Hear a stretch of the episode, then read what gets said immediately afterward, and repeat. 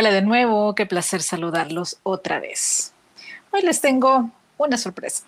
Iniciamos otra miniserie. Como ustedes saben, los miércoles se lo destinamos a nuestro eje, que es diseño de vida. Y sí, le invertimos mucho tiempo, mucho interés. La verdad, yo no concibo que un profesional de alto nivel tenga deficiencia en sus valores o que no sepa cómo abordar diversas situaciones.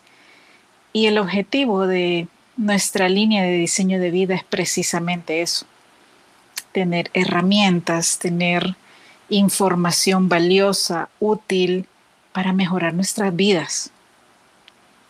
Todo el mundo, el 90% quizá o más, está orientado en hacernos productivos, en que trabajemos, trabajemos, trabajemos, trabajemos y generemos ingresos y otros recursos, pero que tanto se invierte en nosotros para que seamos mejores personas, para que tengamos un estilo de vida más rico, para que nuestro día a día estemos más contentos, plecas, felices, si se puede. Y para eso es el podcast de los miércoles. Así que este día iniciamos una miniserie que se llama Salud Mental y que va a estar a cargo en sus tres episodios de un amigo de hace años de Diseño UNE, que en esta vez pues me alegra mucho también poderlo compartir con todos ustedes, con esta audiencia de Unidos por el Diseño y la comunidad de Diseño UNE. Y él es Ricardo Álvarez. Les voy a, a contar un poquito de su trayectoria profesional, que también es muy amplia y muy diversa.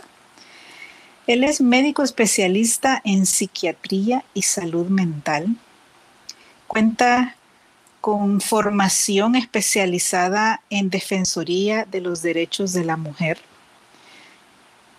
Tiene también experiencia eh, participando en diversos segmentos de programas de radio a nivel local. Es aficionado a la fotografía, al arte, los colores le llaman mucho la atención. Y bueno, hace años participaba bastante también de nuestras actividades de forma presencial.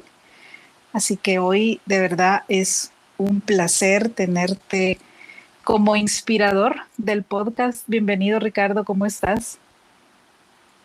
Buenas noches, eh, gracias por esa introducción tan interesante, bien bonita. Eh, aquí pues participando. Eh, recuerdo hace más o menos, era el 2016 por ahí, cuando nos conocimos, eh, nos conectamos, nos simpatizamos y pues comenzamos a, ver cómo podíamos eh, colaborar, ¿verdad? En, todo esto que Diseño UNE me pareció la propuesta, me sigue pareciendo definitivamente.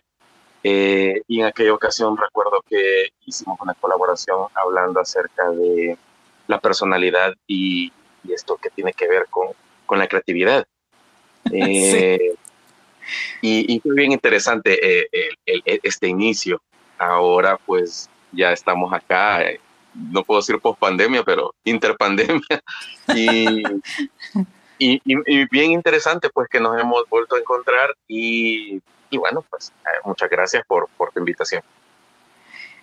No, bueno, gracias a ti de verdad por aceptar, porque son tres episodios en los que van a tener la oportunidad de escucharlo y también de aprender muchísimo de su experiencia y que nos deje tips, consejos puntuales sobre diversos temas. Pero para este primer podcast vamos a conversar sobre la depresión. Así que el tema de hoy es depresión cuando la vida se vuelve gris. Pero antes de entrar en materia, quiero que en, en palabras de Ricardo, pues también ustedes escuchen eh, qué ha pasado con él en los últimos años. Así que cuéntanos un poquito de ti, Ricardo. Bien, cuando nos conocimos, eh, de hecho estaba recién saliendo de la especialidad. Eh, en mi casa, mi primera casa que fue el Hospital Nacional Psiquiátrico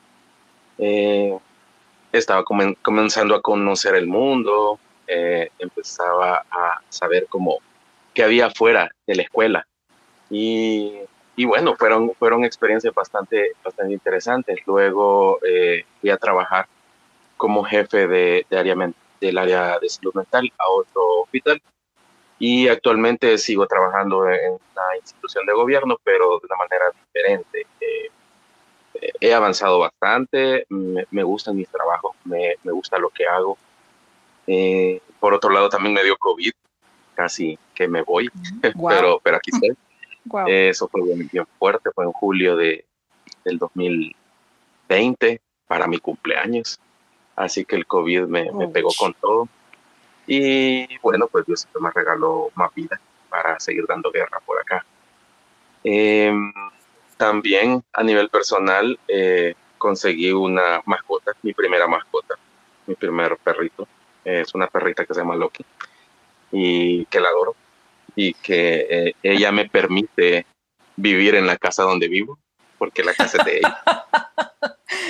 No, tú mantienes la casa de ella. Eh, exacto, entonces ella tiene una gran misericordia y me permite habitar la casa con ella. No, eso es solo porque tú pagas todos los gastos para que ella viva bien. Para comprarle sus croquetas. Sí. Así, eh, bueno, a, grandes rasgos, eh, ¿qué he estado haciendo en estos últimos años? Eh, sigo aprendiendo. Me encanta porque cada trabajo es diferente, cada trabajo trae enseñanzas diversas y me encanta aprender, definitivamente. Súper. Em, bueno, yo recuerdo un Ricardo bastante ecléctico y creo que todavía lo sigue siendo.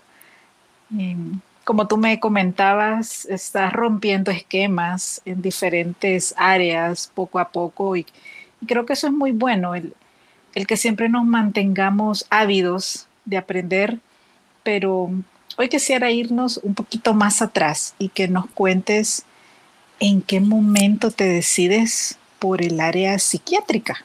¿Qué te llamó la atención? Bueno, ah, respecto a eso, siempre lo cuento de esta manera. Cuando yo comencé a interesarme por, por la psiquiatría, en realidad ni siquiera sabía que, que, era la psiquiatría lo que me interesaba, pero sí sabía que me interesaba la conducta del ser humano. Yo tenía a una vecina que era psicóloga y estaba haciendo su trabajo de tesis. Estamos hablando que yo tenía siete, ocho años y me gustaban mucho los libros que, ella consultaba, al punto que llegué a pedirle eh, poder leer sus libros. Ella se beneficiaba porque yo leía para ella, ella sacaba sus resúmenes para hacer su tesis y pues yo iba leyendo mucho. Eh, pasó el tiempo y me di cuenta que eh, los libros, lo, lo, que leía en los libros era sobre cómo se desarrolla la personalidad, cómo pueden haber diferentes tipos de personalidades, e, etc. Eh, eso me hizo ver mi familia y definitivamente mi familia es un gran motivador para lo que soy ahora, porque en mi familia hay personalidades, y me refiero a mis hermanos, tengo dos hermanos mayores, que tienen personalidades completamente extremas, eh, nada clásicas, eh, nada de lo que se podría esperar. por ejemplo, mi hermana es la segunda, y mi hermano es el, hermano mayor. Y lo que se podría esperar de un clásico hermano mayor, pues no, no, no, pasa, no sucede. Y, y, de una hermana segunda, que es la única mujer de la, de la familia en cuestión de hijos, eh, tampoco, ¿verdad? Mi, mamá, mi hermana es completamente atípica en, muchas cosas. Entonces, eso me hizo eh, ponerle atención y decir por, por qué son así, se crearon al mismo, a la misma edad, o sea, el, mismo tiempo, porque solamente se llevan como un año y medio de diferencia, a diferencia conmigo, que tienen 14 años eh, de distancia. Wow. Eh, Entonces comencé a leer más y a leer más, llegué a bachillerato, seguí leyendo mucho más, pero eh, siempre me vi em, interesado por la medicina. Empecé a estudiar medicina y de repente encuentro de que había una especialidad que era psiquiatría, en donde se estudiaba todo esto, más enfermedades, ¿no? Y me fue mucho más interesante, o sea, que como por el primer, segundo año de la carrera, entonces sí, ya tenía claro eh, lo de la psiquiatría y ahí fue donde porque alguien pudo decir, bueno, ¿por qué no fuiste psicólogo? Pero tenía esta inclinación fuerte con respecto a la medicina, desde pequeño también. Entonces fusioné las dos cosas y eh, lo amplié, ¿verdad? Y luego, pues, ah, tenemos prácticamente ahí de donde nació mi, mi amor a, a, la psiquiatría. Súper. Para los que no somos expertos en el tema, obviamente, ¿Cuál es la diferencia entre la psiquiatría y la psicología? Sí, me, me pareció bien porque casi que lo estaba como insinuando por ahí y pensé, sí, alguien podría, sí, alguien podría como confundirse, ¿no? A ver, eh, la psicología es una licenciatura eh, que se estudia en un lapso entre cuatro o cinco años, eh, donde estudian la conducta del ser humano y algunas alteraciones leves, ¿verdad? Estudian personalidad, estudian em, psicometría, hacen muchas pruebas, ¿verdad? Eh, para ver rasgos de personalidad. Em, de hecho, eh, nosotros llevamos dos psicologías, psicología 1 y psicología 2. Eh, no así psicología, que no lleva psiquiatría 1 o psiquiatría 2. De hecho, llevamos tres psiquiatrías en, la, en el pregrado, cuando salimos de médicos generales, porque obviamente tenemos que tener conocimientos de, de esta especialidad, y pues ya luego está la especialidad propiamente, ¿verdad? Médica. Entonces, eh, los psicólogos no recetan, nosotros sí, porque sí tenemos un doctorado.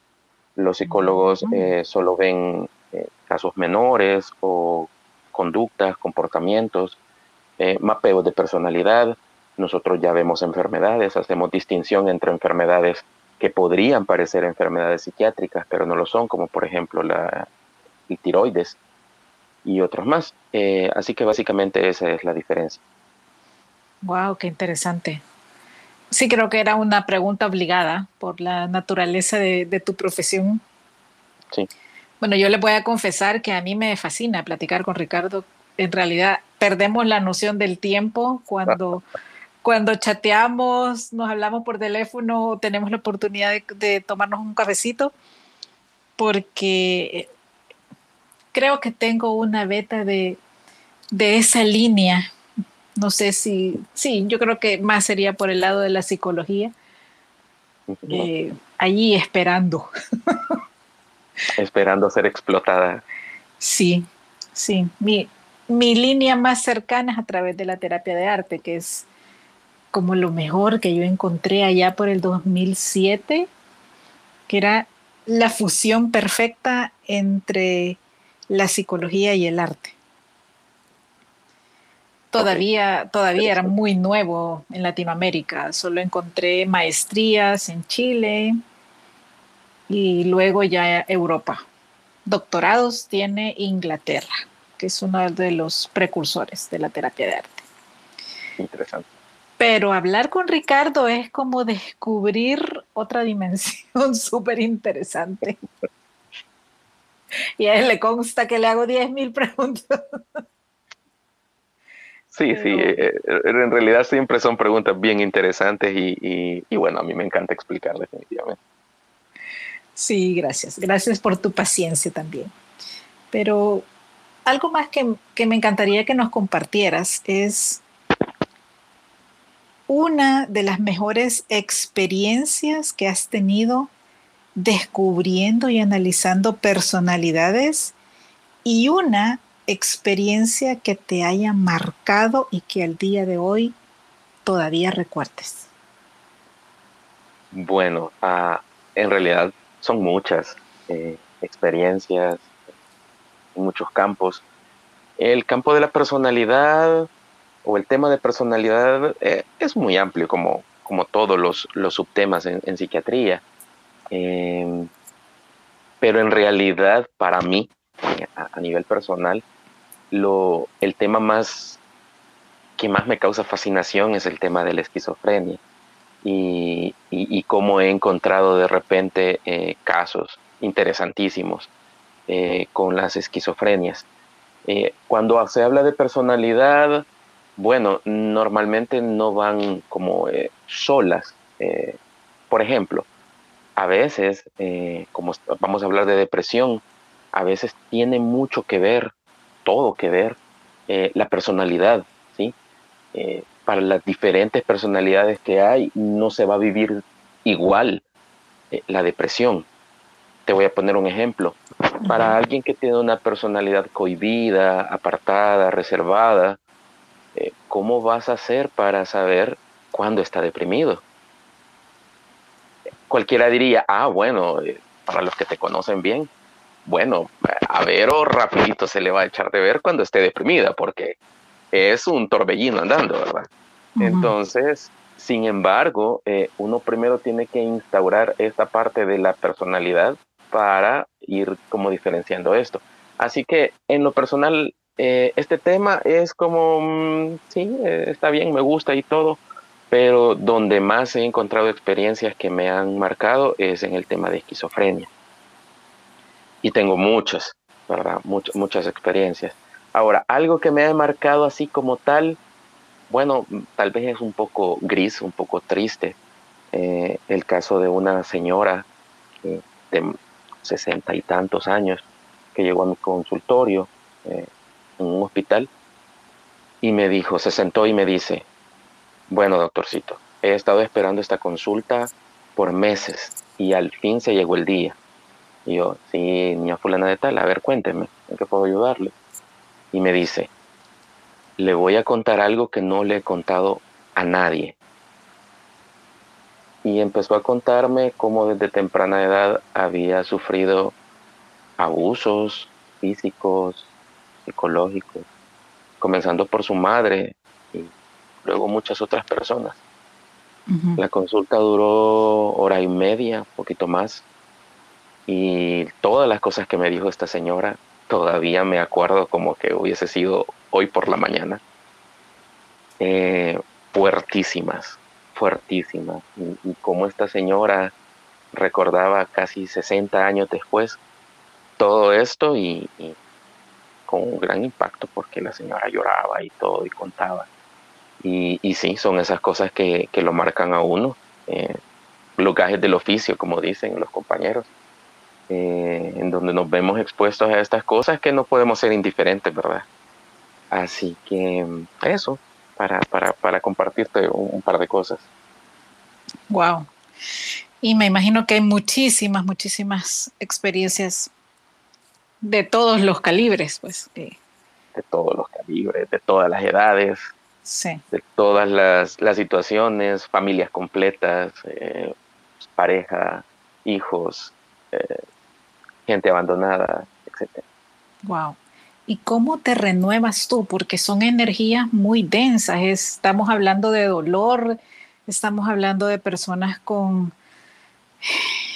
cargas emocionales, mentales, físicas enormes. ¿Cómo, ¿Cómo te liberas tú de esa carga? ¿Cómo te trabajas a ti mismo para que no te consuman? Porque es fuerte.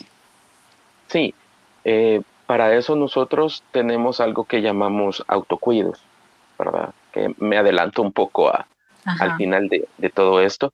Eh, los autocuidos son muy importantes, eh, no solamente para nosotros como psiquiatras, en, general, todos, absolutamente todos debemos de hacer esto.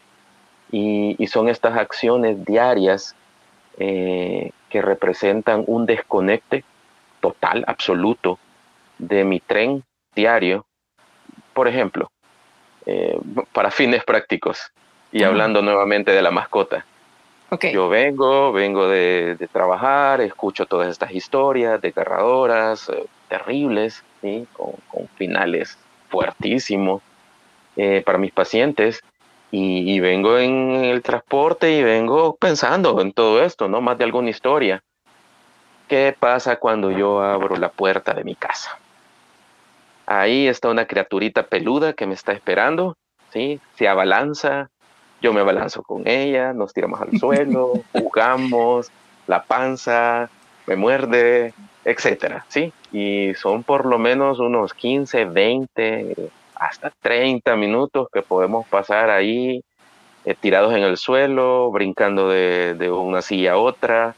Eh, esa es una actividad completamente satisfactoria para mí, relajante, me desconecta completamente de lo que yo venía, de ese cordón que todavía traía eh, de la consulta. Y, en ese momento no estoy pensando en nada, al menos en nada negativo, ¿sí? la acaricio, jugamos y, ya. Después de eso es como que hayas hecho un, hayas lavado lo que haya ahí y, ya, ¿verdad? Eh, estas actividades son las que se deben hacer, como te decía, no solamente nosotros como psiquiatras, ¿sí? Algo otras personas, por ejemplo, eh, irán al parque, otras personas irán al gimnasio, Alguien se sentará a ver una película, una serie, etcétera, ¿sí? E, eso es bien importante. Si uno no hace eso diario, todo esto se va acumulando, Y al final viene a afectar muy negativamente. Sí, ok, perfecto. no, realmente todo lo que nos comentas son en realidad pues acciones muy fáciles, muy al alcance de todos para drenar esa carga psicoemocional tan fuerte que pues obviamente no todos tenemos el nivel y especialmente la tolerancia, la educación que tú tienes para saber sobrellevar todos estos casos. Voy a darle un pequeño giro a la conversación porque me interesa también tu opinión Hace poquitos días conmemoramos el Día Internacional del Color, es decir, hace poquitos días, el lunes, es el 21 de marzo oficialmente. Cuando yo estudiaba diseño, tuvimos la dicha de compartir con una profesora española que nos daba la materia de psicología del color. Y ella en su cátedra nos dijo que el color rosado. Le voy a decir el rosado Barbie, porque ese tono especialmente, un tono bastante elevado, muy intenso. Ella nos decía que el color rosado solía utilizarse en los hospitales psiquiátricos, especialmente en el área destinada a las personas que atentaban contra sí mismas, por dos motivos. Uno, porque ese tono de rosado tenía entre sus características el que bajaba las defensas del organismo y por otro lado que ayudaba a aumentar la autoestima. Entonces había como un juego allí, nos decía ella, en que las personas por tener cierta área débil no podían dañarse. ¿Tú eh, qué opinas al respecto? de, de, eso.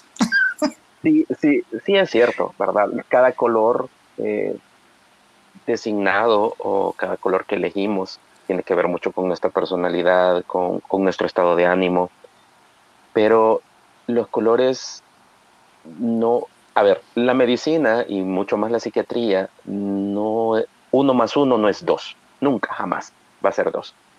El 4 es 3.75, es 12.8, pero no va a ser 1 más 1, 2. Entonces, eh, no podemos ser como tan rígidos en decir, ah, bueno, el negro es malo, es negativo, eh, tiene connotaciones oscuras y bla, bla, bla. No, eh, en cuanto al rosa, sí, ¿verdad? Las connotaciones, de hecho, pues yo no iba a mencionar la marca, pero la mencionaste. Es que es un referente a nivel de color, entonces. Exacto, entonces, eh, si te fijas, lo utilizan para un mercado bien específico, para niñas, ¿sí? Eh, eso, eso creo que ahí la cátedra me la puedes dar tú a mí. Eh, entonces, utilizan mucho el color porque es atractivo, ¿sí? como rasgo de feminidad y todo lo que se supone conlleva la feminidad. Contrario al rojo, ¿sí? El rojo es intenso y algunas personas lo pueden asociar con fiesta, pero también lo pueden asociar con ira, con enojo, frustración, violencia, sangre. Eh, el rosado entonces viene siendo un degradado de todo esto. ¿sí? Y por eso tal vez quizás esta profesora mencionaba que como que bajaba la defensa o bajaba quizás como la, la, emoción o la ira o la frustración que alguien podía tener. Quizás ah, por ahí venía siendo el nexo. ¿sí? Eh, y, y como, eh, entre comillas, lo femenino está asociado a algo más tranquilo, más pacífico que lo masculino, que es más violento, más impulsivo. Quizás por ahí se hace esta, esta conexión, pero como te decía, pues eh, no, no todo está escrito y uno más uno no es dos, y mucho menos en el mundo actual, en donde pues ya el rosado no, no es exclusivo de las mujeres, de hecho hay muchas mujeres que que dicen, no, el rosado no me gusta, a mí me gusta el, celeste, el verde, qué sé yo. Entonces, eh, pero sí, eh, el color rosado probablemente está asociado como a esta degradación del rojo, ¿verdad? Y por lo tanto, pues a una intensidad menor al impulso, a la ira, al enojo. Ok, sí, la verdad me interesaba mucho que nos compartieras tu opinión. Yo recuerdo exactamente el momento en el que en el que ella nos da esa, esa definición del rosa. En realidad, como tú bien dices, todos los colores tienen aspectos positivos, negativos, que conectan con nosotros de X o Y forma. Y yo le encontré cierta lógica, pero desde otra vía. Como soy instructora de yoga, a nosotros nos enseñan bastante pues la filosofía de India y en India se habla mucho de los chakras o centros energéticos que tenemos a lo largo de la columna vertebral y que rigen eso energéticamente todas las partes de nuestro cuerpo. Cuando ella menciona el color rosa, yo recuerdo que el centro energético cardíaco, o sea, el que corresponde al área del corazón, tiene dos colores. En su parte más terrena, más física, más mundana, es el verde. Y en su parte más sublime o espiritual es el rosa. Por allí yo le encontré cierta lógica, porque en realidad lo que, si tuviéramos que definir el plexo cardíaco con una palabra, sería amor, es el centro del amor. No es el centro afectivo, que es el del abdomen, sino que es el centro del amor en todas sus facetas, no como lo conocemos el 14 de febrero, ¿verdad? Que es eh, un contexto eminentemente comercial, sí. sino lo, la esencia que como humanos tenemos. Desde allí yo le encontré lógica a, a esa definición del color. Ok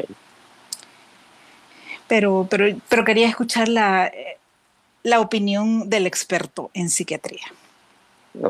Así que bueno, ahora ya entrando en materia, eh, es un tema bien duro, sí lo he padecido en uno que otro momento y aquí les digo nuevamente, pues el tener herramientas en este caso de la filosofía de la yoga para mí ha sido bien útil, yo le llamo como el kit de cuidado básico, pero sí hay momentos en los que en serio uno tiene que pedir ayuda. Eh, ¿Cuáles serían, Ricardo, los signos de la depresión? Bien, creo que es importante, ya que vamos a hablar de esto, empezar sabiendo qué es la depresión y qué no es depresión porque mm, hoy en día mucha gente, eh, por las redes sociales, eh, por el acceso a Internet, se autodiagnostica eh, o sencillamente ven a alguien que está triste y dicen, ya está deprimido. ¿sí? O ven a alguien que está triste por la mañana y alegre por la tarde y le dicen que es bipolar. Entonces, comenzaremos diciendo que la depresión es una alteración del estado anímico, el estado de ánimo, eh, que tiene un tiempo de duración. No es algo, por ejemplo, que ahora me dieron una mala noticia, dieron de mi trabajo y es lógico que voy a ponerme triste, ¿sí? Es lógico que hasta incluso puedo llorar, eh, puedo no querer ver a mis amigos ese, ese día, esa noche, ¿sí? Pero ¿qué pasa si este estado de ánimo, con las características que ya vamos a ver un poquito adelante, qué pasa si, si se lleva cierto tiempo y no se me quita? Y en vez de calmarse va poniéndose peor. Se dice que por lo menos debe de durar dos semanas un estado de ánimo, eh, estado de ánimo depresivo para considerarse una depresión. ¿sí? ¿Qué cosas vamos a ver cuando una persona se está poniendo deprimida? A veces uno de los primeros síntomas es el insomnio. ¿sí? La gente comienza a decir, no, no dormí bien ayer, o, dormí las ocho horas, pero no, no sentí que me, alimentaron. Eh, andan con sueño en el resto del día. Y a veces solamente es eso, no hay otro síntoma. ¿sí? Claro, eh, estamos hablando de que tuvo que haber pasado algo en su, en su línea de vida que ha causado un malestar, que ha causado una molestia, una tristeza, y puede aparecer el insomnio como una de las primeras cosas. Luego, por supuesto, está el estado de tristeza, ¿verdad? Aquello donde no nada me llama la atención, en donde generalmente las actividades que me gustaban no me llaman la atención, no me gustan. Típica llamada de los amigos, vamos a cenar, va a ir fulanita o fulanito. Y yo digo, mm, no, gracias. Eh, a, la, otra voy con ustedes. Esa apatía eh, ya también hay que tomarla en cuenta. De repente nuestra madre o nuestra pareja, te compré esto, ¿qué es lo que te gusta? Ah, gracias, mañana. O no, ahora ahorita no tengo hambre, ¿sí? Alteraciones en el apetito. Hay personas que normalmente creen que la depresión está asociada a no querer comer, pero también está el otro extremo. La persona comienza a comer demasiado. Y contrario al insomnio, también hay personas que se van al extremo y comienzan a dormir de más, ¿sí? Y dicen, solo quiero pasar dormido, solo quiero pasar encerrado en el cuarto. Sí, que es una forma de, evadirse del mundo también. Exacto, entonces tenemos alteraciones del sueño, a la cabeza insomnio, pero no quiere decir que sea exclusivo, porque puede ser exceso de sueño, eh, alteraciones en el, en el hábito de comer, ¿sí? puede ser que empiece a comer muy poco o incluso puede ser que coma demasiado. Eh, la libido también se, se, afecta, de repente ya no me interesa eh, tener relaciones sexuales o contacto sexual o nada que tenga que ver con el tema, o todo lo contrario, comienzo a ser hipersexual. Eh, el no querer contactar con nadie, el limitar las relaciones con los demás, el aislarme. Y ya cuando esto va avanzando, entonces empieza a llorar la persona, empieza a sentirse mal, empieza a sentirse frustrado, empieza a ver todos los proyectos grises ¿sí? Así como tenemos el tema. y, ya todo va cayendo en, un embudo hasta, hasta llegar a negro, ¿sí? En donde ya la vida no, no tiene sentido, en donde no sé qué estoy haciendo con mi vida, para qué estoy vivo, y entonces ya estamos llegando a lo que llamamos la depresión grave, en donde me puedo, empiezo a cuestionar mi existencia, para qué, ¿Para qué sigo respirando? ¿Por qué amanecí? No sé ni por qué eh, estoy vivo, como te decía. Y si esto no llega, no, no, no te das cuenta de lo que te está sucediendo o nadie a tu alrededor, la red de apoyo, que vamos a hablar de eso al final, si nadie se da cuenta de que a esta persona le está pasando algo, va a llegar al punto de decir, bueno, en realidad nada tiene sentido. ¿Por qué no me mato? Porque no me suicido. ¿Y qué pasa con las personas que aparentan alegría, aparentan que no les pasa nada, que saben cómo camuflar ese estado?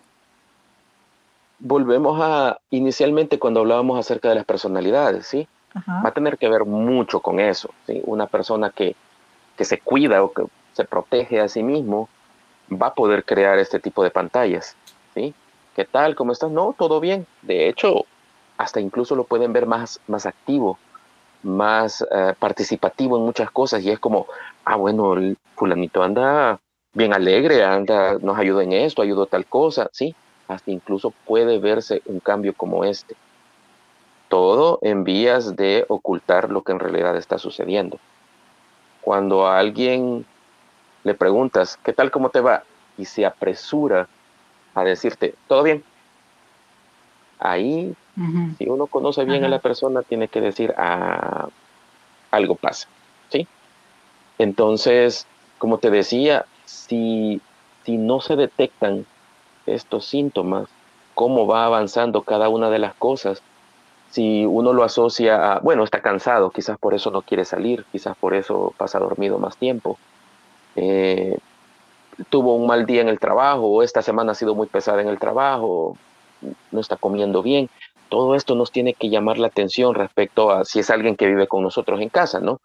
Si es nuestro amigo, tenemos que verlo, por ejemplo, a veces en las redes sociales, si es de este tipo de personas, de repente va a publicar por ahí alguna cosa eh, gris, ¿verdad? O todo lo contrario, si no es de publicar cosas, de repente va a empezar a poner cosas diferentes que, siempre llaman la atención, ¿verdad?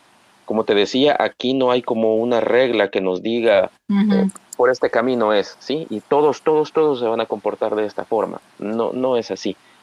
Cada matiz va a ser completamente diferente dependiendo de la personalidad de donde se esté desarrollando esta depresión. Sí, la verdad es que pues tendríamos que conocer mucho a la persona para saber identificar esas señales porque son como bien, bien distantes, pues lo más fácil de notar es, es la tristeza, es el desgano, es un cambio en el estado de ánimo eh, evidente hacia abajo, pero cuando es el otro extremo, o sea, sigue viniendo a mi mente esta Miss Universo que, que se lanzó de un edificio y pues todo el mundo siempre comentó lo alegre que era, lo vital que era, que tenía todo, entre comillas, para ser feliz. sí. y también cosa, eh, la persona no se da cuenta que está cayendo en una depresión. Entre que no la identifica y entre que no quiere aceptar que está cayendo en una depresión, ¿sí? Esto no me va a pasar a mí, esto no me está pasando a mí, ¿sí? La negación es una cosa bien, bien fuerte en los seres humanos cuando algo no está funcionando o cuando algo ha fallado. Entonces, eh, venir a, saber qué pasa definitivamente, pues tiene que ser cosa de expertos, ¿no? Pero si lo llevamos al plano de, los amigos, de la red de apoyo, eh, como te decía, tenemos que ver cómo esos cambios sutiles eh, del estado de ánimo, de querer compartir o no con los amigos, de, de de querer incluso comer algo, ¿verdad? Algo tan sencillo como eh, comerse un postre o, no, y la persona pues ya no, ya no lo hace. ¿Y qué pasa con las personas que están obligadas a una rutina? Por ejemplo, alguien que no pueda salir porque tiene que cuidar a un enfermo y, y entra en un estado depresivo, pero se obliga a funcionar, entre comillas. Te voy a hablar de, dos casos. Eh, ese que me has expuesto y otro que también es muy común. Eh, los cuidadores, definitivamente los cuidadores deben de, cuidarse también, ¿sí? Y esto nos conecta con la pregunta que me hiciste al inicio.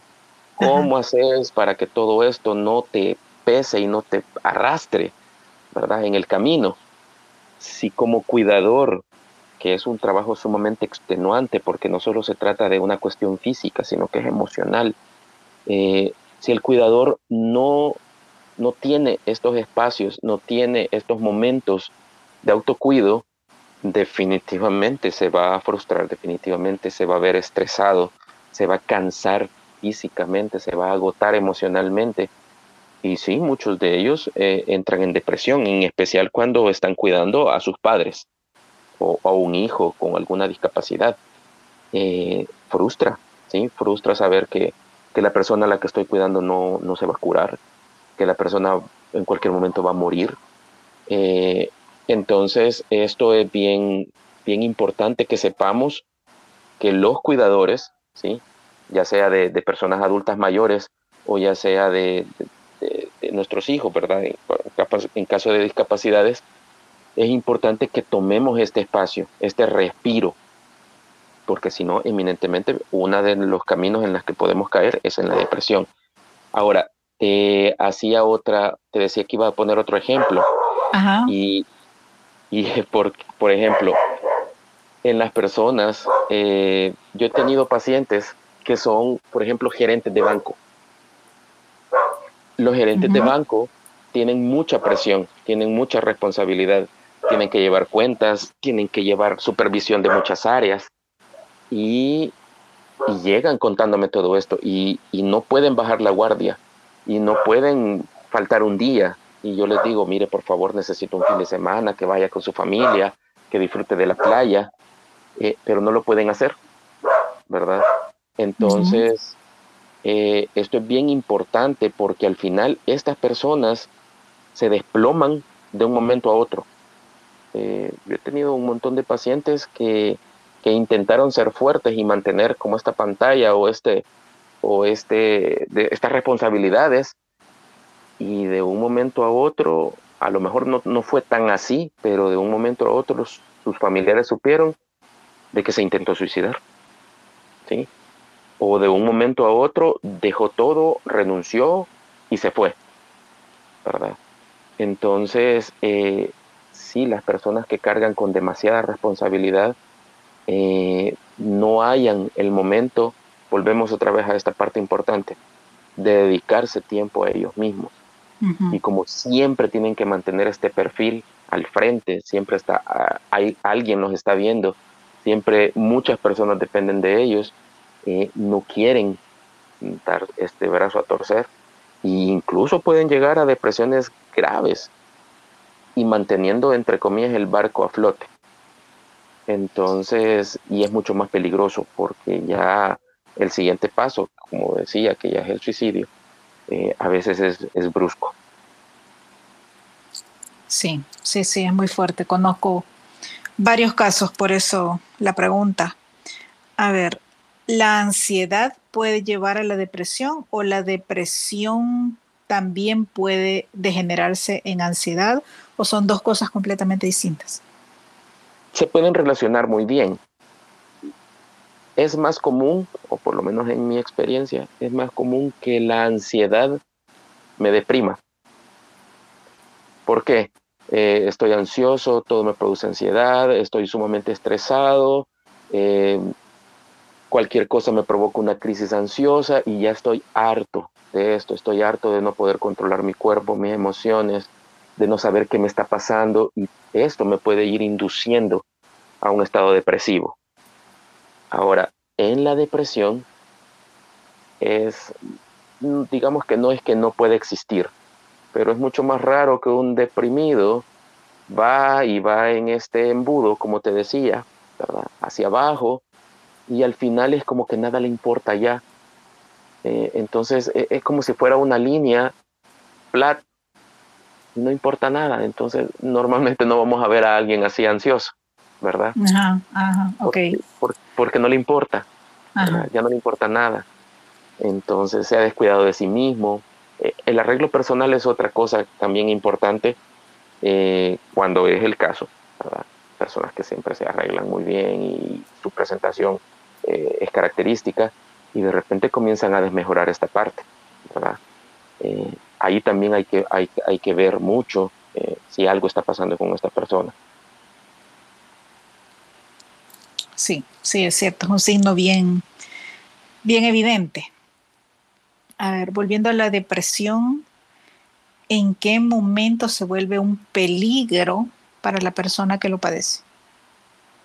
en el momento en que ya no estoy controlando lo que siento, en el momento en que solo paso llorando, encerrado, no quiero contacto con nadie, no quiero comer, no me quiero bañar.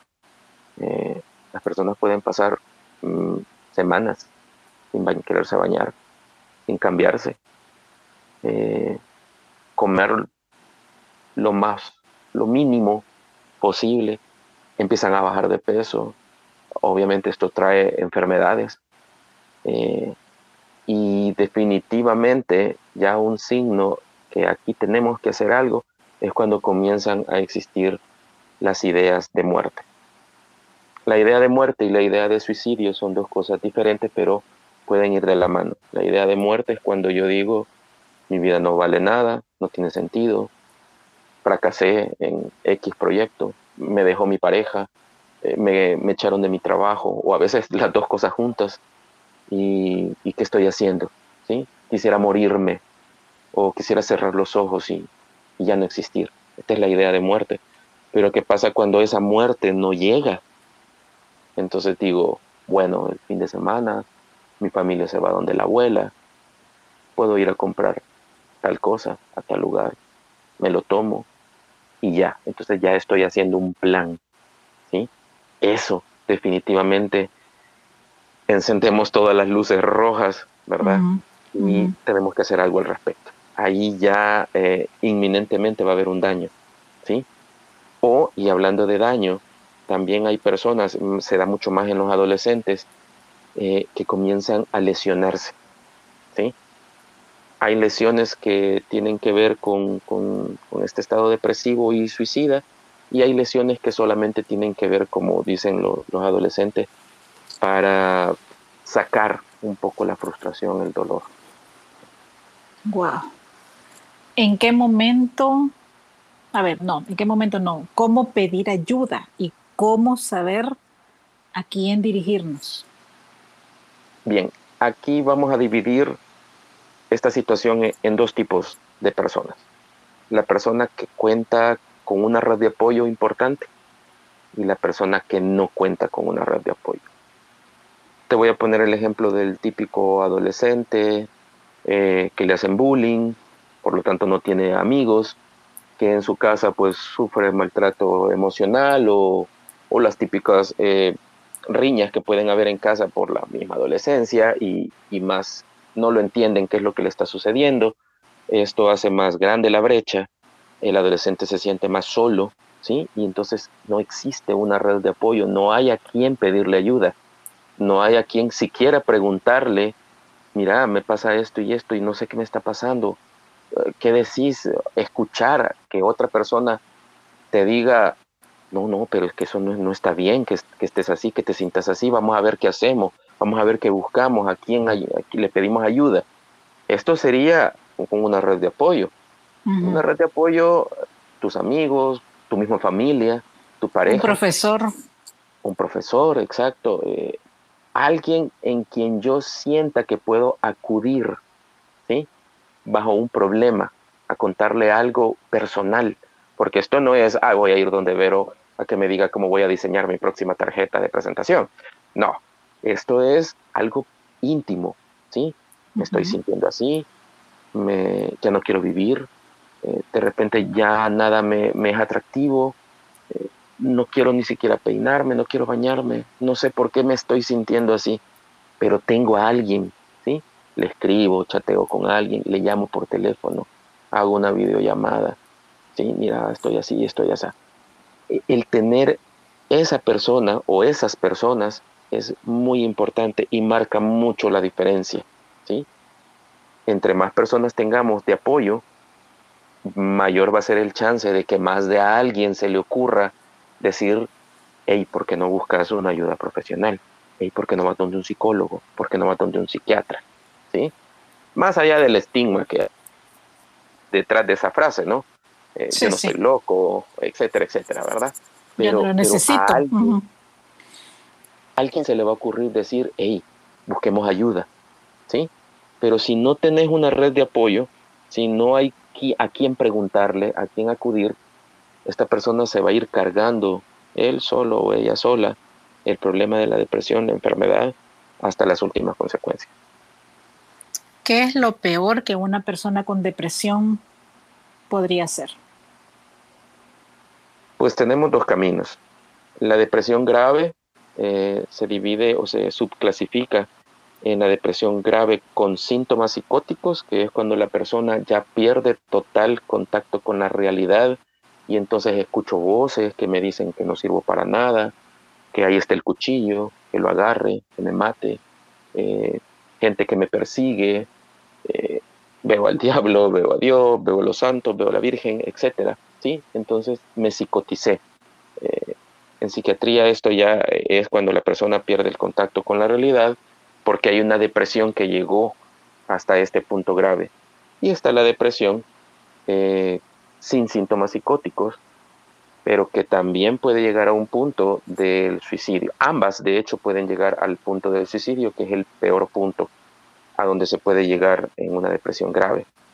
Una, pues como te mencionaba y veníamos hablando, porque ya la vida no tiene sentido, porque la muerte no viene a mí y al final yo tengo que ir a la muerte.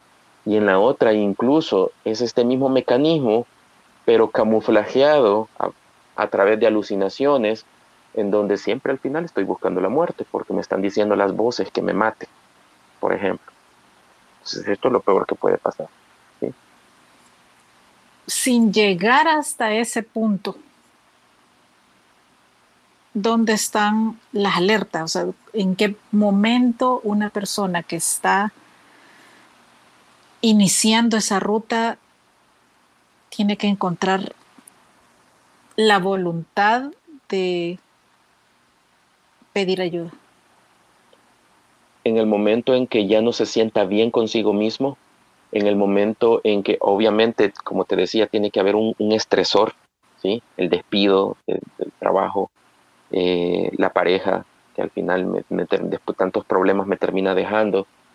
Eh, cuando este problema siento que me está afectando demasiado, estoy llorando todo el tiempo, no quiero comer, que no quiero salir con los amigos, que ya llevo todo un día, dos días encerrado en mi cuarto, sin salir, que, no me presenté al trabajo porque estoy llorando, porque me siento, en ese momento tenemos que buscar ayuda, ¿sí?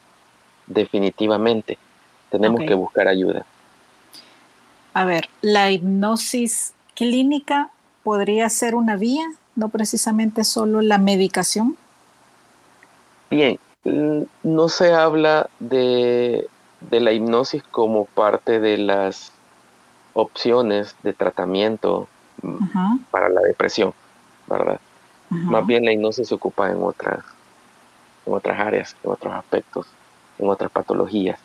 Pero para la ah. depresión, eh, no, ¿verdad? Para eso, como de primera mano, pues tenemos los psicofármacos, los antidepresivos, ¿verdad? Eh, más porque, a ver, esto es bien claro y necesito que, esto quede clarísimo. Las pastillas, como yo le digo a mis, a mis pacientes, esto no son milagros encerrados en un blister. ¿sí? A la par del tratamiento farmacológico con antidepresivos, tiene que ir también pautas de vida que tienen que irse recuperando. ¿sí? Si no me baño, me tengo que empezar a bañar otra vez. Si no salgo ya no quiero compartir con los amigos, tengo que comenzar a salir. ¿sí? aunque no quiera, aunque no me guste, aunque no tenga ganas, aunque el ánimo lo ande por el suelo. Se tienen que ir haciendo ciertas cosas para ir recuperando lo que llamamos la normalidad del estado del ánimo, ¿sí? Dejarle todo esto a un fármaco eh, es, es, dejarle un peso demasiado grande, ¿sí? Sin embargo, pues los fármacos están hechos para eso, para ir recuperando poco a poco, normalizando el estado de ánimo. Pero retornando a tu pregunta, eh, no, no, se utiliza eh, como una terapia primaria ni secundaria la hipnosis. Ok, ok. Tips. Entremos a la parte eh, positiva del asunto porque es fuerte, es muy fuerte, pero ¿qué recomendaciones nos darías para abordarlo? Aparte de tener una mascota que también nos motive con su energía, con su alegría, de salir a caminar, de vigilar la dieta, que también puede ser otra, otra forma, nuestro estado de ánimo, eh, nuestra calidad de sueño, ¿qué otras cosas podemos hacer? A ver, eh, a la cabeza, definitivamente dedique ese tiempo a usted mismo, señor o señora, caballero, quien nos esté escuchando. Dedique ese tiempo a usted mismo, dedique ese tiempo, usted se merece tiempo, después de haber trabajado, después de haber hecho todo lo que había que hacer, las responsabilidades en la casa, con la pareja, con los hijos, con media humanidad, ¿sí?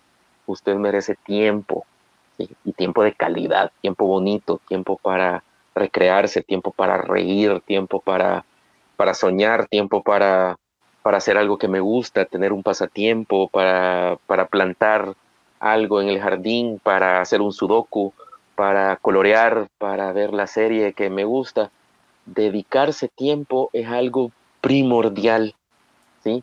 Para mantener alejado esta entidad, ¿sí? La depresión. Tener una red de amigos, tener una red de apoyo es importante. Puede estar en casa. Mi mamá, mi hermana, mi hijo, mi pareja, puede ser mi red de apoyo, pero también puede estar afuera, mis amigos, eh, el pastor, el sacerdote, una vecina, qué sé yo, ¿verdad?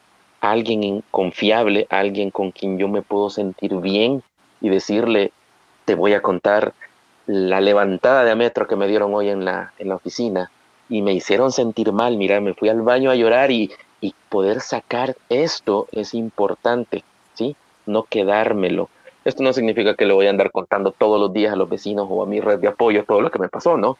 Pero cuando pasa algo importante, algo trascendente, pues debo de hacerlo por supuesto, como le digo a mis pacientes, no podemos contarle esto a todo el mundo, ¿no? Para eso tenemos un grupo selecto o un par de personas por ahí de nuestra entera confianza que, nos van a comprender, que en vez de señalarnos, criticarnos, decir, ah, pues que sos un llorón, por eso tal cosa, que nos van a escuchar. El tan solo hecho de sentirse escuchado es muy bueno, ¿verdad? Es muy terapéutico. Las redes, sociales, las redes sociales no son un diario público. O sea, no es un diario personal, una red social. Ahora, las redes sociales, de hecho, a veces juegan un papel negativo. Sí. Mm, de hecho, yo no recomiendo mucho estar pendiente de las redes sociales cuando estamos en un proceso de abordaje de depresión. ¿Por qué? Vemos la noticia ahí de la Miss, ¿verdad? De la Miss Universo, y, y, eso en vez de sentirnos bien nos hace sentir peor. Vemos la noticia de, la otra persona ahí que le pasó algo similar, vemos que la guerra en tal parte, solo cuestiones negativas y nos seguimos cargando de más cosas negativas, ¿sí? Y, la gente no comparte, eh, hicieron una fundación en tal parte y que donaron, no, comparten cosas bien feas. Sí, yo, mira, yo, a eso, yo a eso le llamo la dieta emocional, o sea, Así como elegimos los alimentos para consumir cada día, así también tenemos que aprender a elegir qué cosas entran a nuestra mente y a nuestras emociones. Entonces, el papel que juegan las redes sociales hoy en día eh, es un arma de doble filo que yo prefiero omitir, ¿verdad? Porque eh, podría ser que, de hecho, por ejemplo, imagínate con los, con los adolescentes, el bullying, eh, en redes sociales es terrible el bullying. De repente alguien se entera que, el chico o la chica está yendo a consulta. Que está vulnerable. Sí. Sí, que y empiezan a ponerle de cosas en su Facebook, en su, en su red social X. Ok, ¿qué ah. otra cosa positiva? Ok, ¿qué otra cosa positiva? Eh, hacer ejercicio. Ajá definitivamente. La actividad física es importante porque ahí gastamos energías, nos sentimos bien, estimulamos un montón de procesos en el organismo para hacernos sentir bien. Eh, dormir bien, lo mejor posible, por favor. De hecho, tenemos todo un tema al respecto que se llama la higiene del sueño, eh, que lo podemos abordar exclusivamente, si te parece, en otra ocasión. Tener un buen sueño es bien importante. No hay nada mejor que despertarse por la mañana y haber dormido rico, ¿sí? Eso te prepara para enfrentar el día con todo el ánimo, con toda la fuerza, súper descansado. Alguien que tiene un buen dormir definitivamente va a tener un buen día al, día siguiente, vale la redundancia. Entonces necesitamos dormir bien, ¿sí? Y hay todo un tema al respecto. La higiene del sueño son un montón de pautas de conducta que se tienen que hacer o dejar de hacer para que nada de esto interfiera con que yo pueda dormir a pierna suelta, ¿sí? Y despertarme renovado al siguiente día. Hacer ejercicio, dormir bien, tener una buena dieta, ya lo mencionabas por ahí. Eh, rodearse de personas positivas también, por favor. Eh, estas personas que todo el tiempo andan intrigando, que todo el tiempo me andan contando que ya te diste cuenta, que la fulanita... No, no, no necesitamos eso. Definitivamente no necesitamos eso. No, esas personas ustedes le dicen hola y adiós, estoy ocupado. Te veo después. Exacto. y se van. Y se van. Sí. Entonces, eh, escuché música. Bueno, yo siempre lo recomiendo porque a mí me encanta la música, la considero uno de mis vicios principales. Eh, escuché música, mucha música. Eh, cambia el estado de ánimo, mejora el estado de ánimo, lo pone a uno de un muy buen humor. Eh, bueno, bailar, las clases de baile, o sea, son riquísimas, sudás, te divertís, te moves y se te olvidan las cosas negativas. Comparta con otras personas su tiempo, importante. A lo mejor tal vez eh, dentro de las personas que escuchan, habrán personas que no son muy dadas a ser sociales, pero pues entre las bondades que hay de ser social, definitivamente mejora el estado de ánimo, ¿sí? Y más cuando son amigos, ¿sí? Cuando son personas que nos agradan. Bueno, desarrollar un nuevo talento, eh, descubrir una nueva habilidad, pintar, escribir, algo que nunca hayan hecho, cocinar, no sé. Eh, les cuento que eh, en unos días empiezo clases de danza de la India. En otro momento quizás les comparta que la primera clase bailaba al revés. Nunca lo he practicado, pero Después les cuento cómo me va.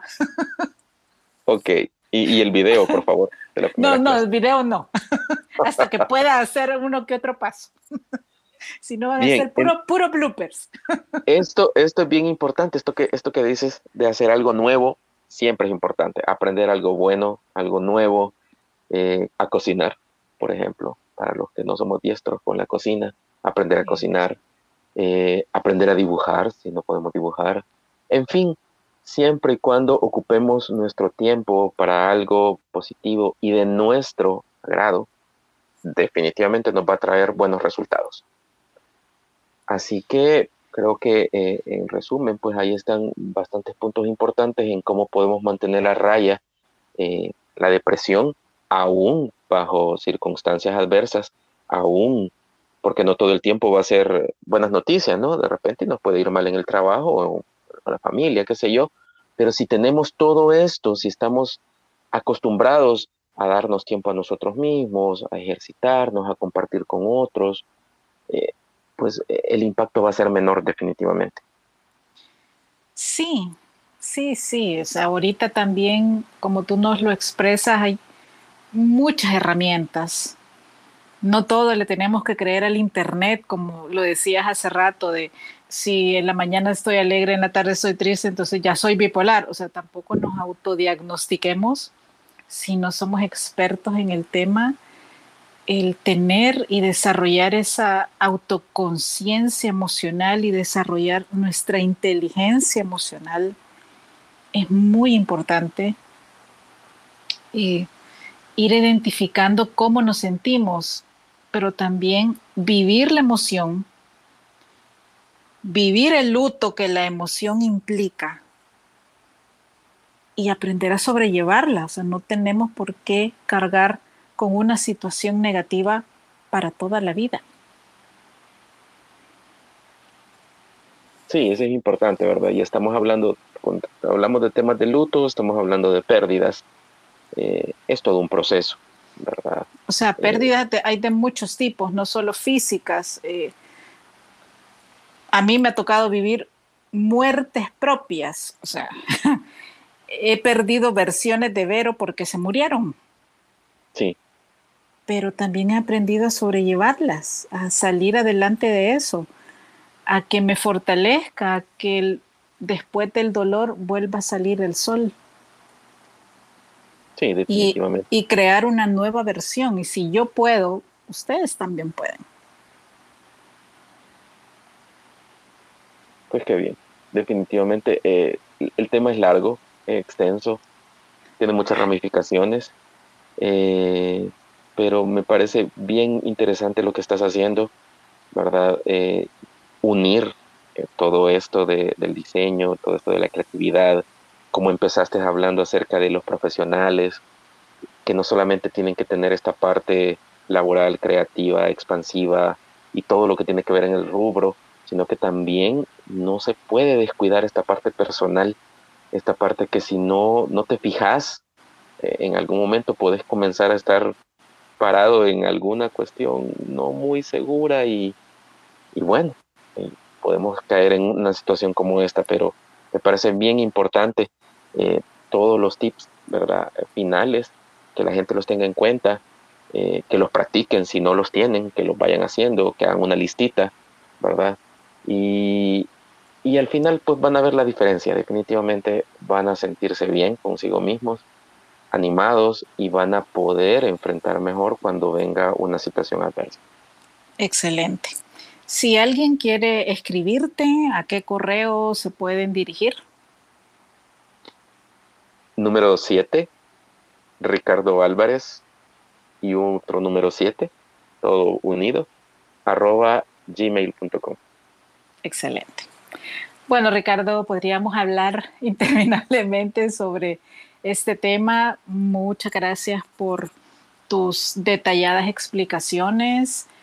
Eh, nos quedan dos, episodios más, así que estén pendientes de, de los siguientes temas y más que identificar cómo se sienten, por favor quédense con las herramientas positivas, con lo práctico, con lo que les sirva y si saben de alguien que también le pueda ser de utilidad esta información, compartan este podcast y especialmente cuídense, cuiden a las personas que quieren